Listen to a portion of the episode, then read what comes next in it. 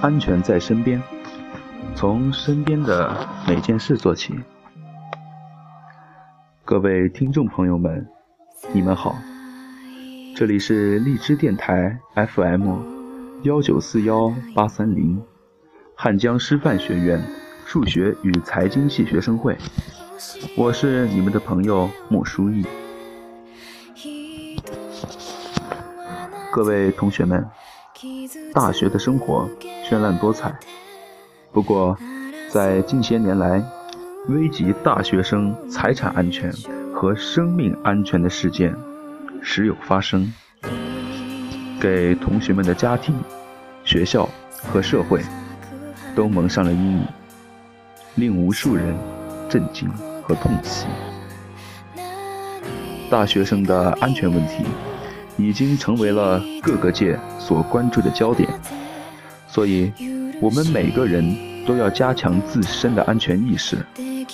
社会和学校对我们的保护是远远不够的。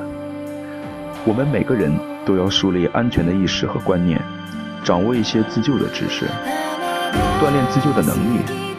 这样的话，发生突发状况的时候，我们都能够机智地处理各种危险，判断出最正确的方式来进行自救。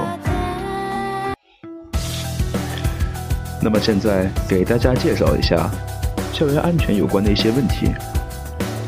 首先，同学们发现形迹可疑的人员的时候，主动上前的询问。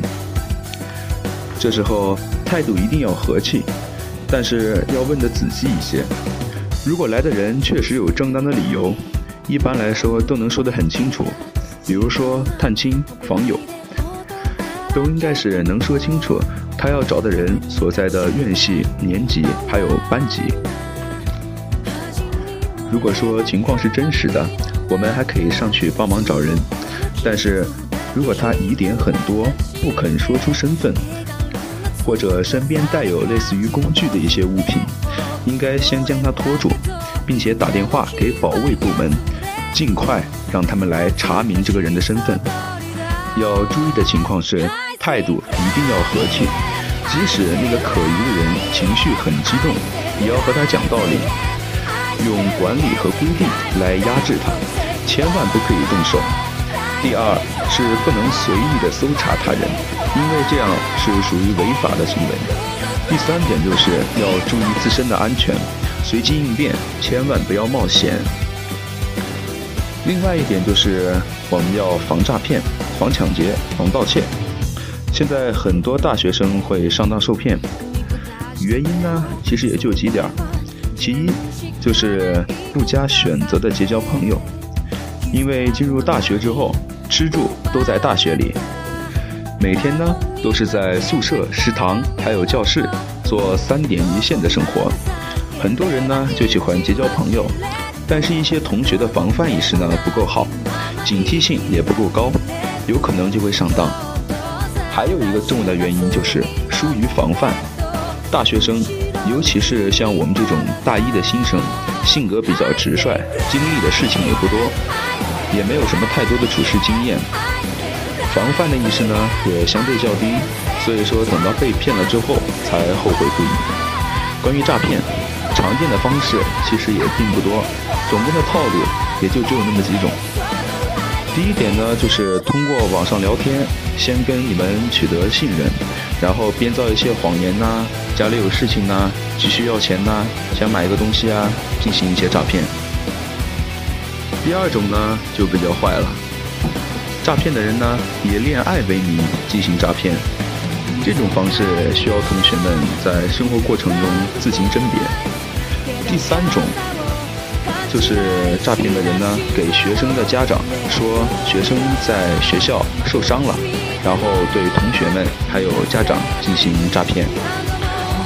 第四种呢，就是冒充学校里面的工作人员，给同学还有父母发一些虚假的信息来进行诈骗。同学们一定要注意防范。此外呢，还有盗窃。盗窃，首先就是在宿舍。